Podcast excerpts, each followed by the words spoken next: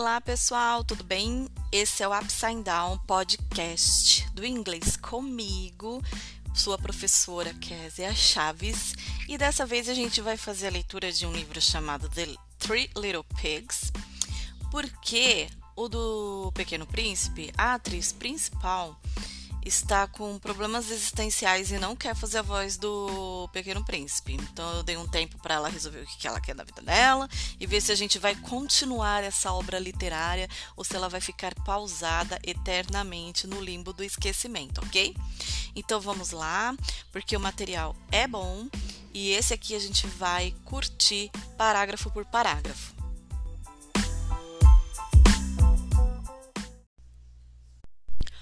Once upon a time, there was a mama pig who had three little pigs.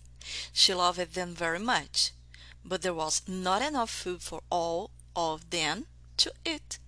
So she sent them out into the big world to seek their fortunes. The first little pig decided to go south. As he walked along the road, he met a farmer carrying a bundle of straw. So he asked the man politely, Could you please give me that straw so that I can build a house? Because the little pig had said please, the farmer gave him the straw, and the little pig used it to build a beautiful house. The house had straw walls, a straw floor, and inside a comfortable straw bed. When the little pig had just finished building his house and had laid down for a nap in his straw bed, the big bad wolf arrived at the house. He smelled the scent of the pig inside the house, and his mouth started to water. Mmm, bacon sandwiches. So the wolf knocked at the door of the straw house and said, Little pig, little pig, let me in, let me in. But as the little pig had seen the wolf's big paw through the keyhole, he replied, no, no, no, by the hair of my chin. Then the wolf showed his teeth and said, Then I'll blow, and I'll blow, and your house will fall down. So he blew, and he blew, and the house fell down. The little pig ran back home to his mother. The second little pig decided to go north. As he walked along the road, he met a farmer carrying a bundle of wood. So he asked the man politely, Excuse me, may I have that wood to build a house? Because the little pig had said, Excuse me, the farmer gave him the wood, and the little pig used it to build a beautiful house. The house had wood walls, a wood floor, and inside a strong wood table. When the little pig has just finished building his house and was arranging flowers on his strong wood table, the big bad wolf came arrived at the house. He smelled the scent of the pig inside the house and his stomach started to rumble. Mmm, roast pork. So the wolf knocked at the door of the wood house and said, Little pig, little pig, let me in, let me in. But as the little pig had seen the wolf's long nose through the keyhole, he replied, No, no, no, by the hair of my chin. Then the wolf showed his teeth and said, Then I'll blow and I'll blow and the house will fall down. So he blew and he blew, and the house fell down.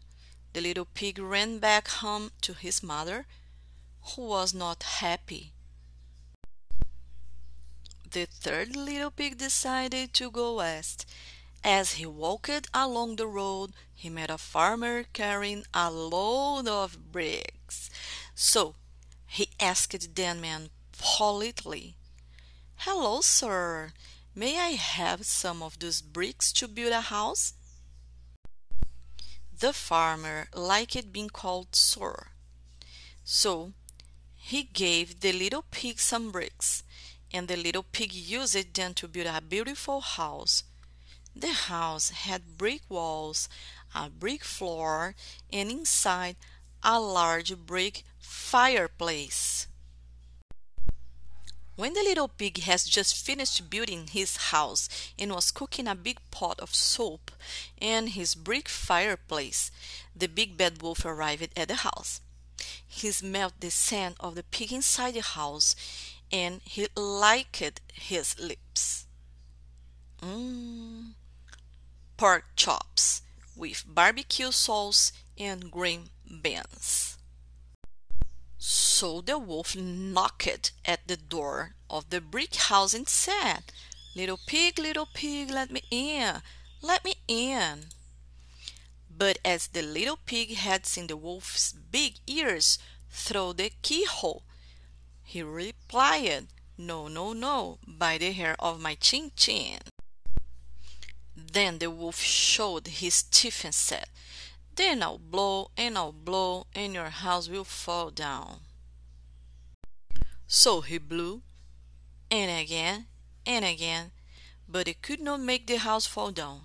At last he was so out of breath, then he couldn't blow any more.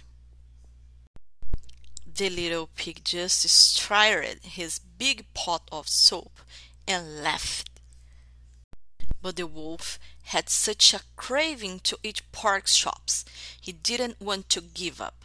He snuck around the back of the house and climbed onto the roof.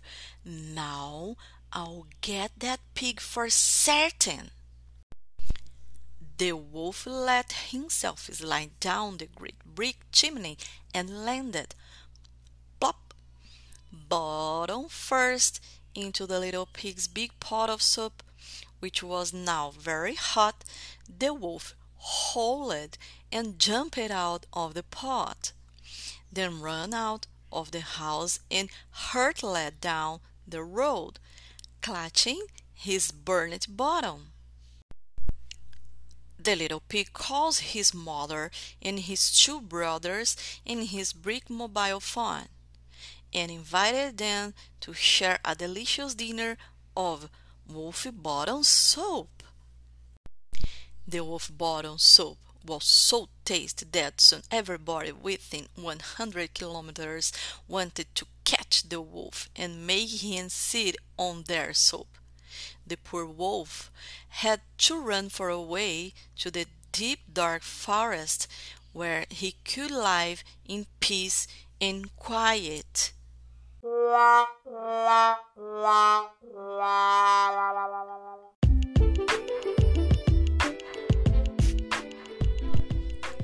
E essa foi a historinha de The Three Little Pigs para que você possa treinar o seu listen e aprender mais vocabulários, tá bom? Então, por favor, convido a me seguir lá no arroba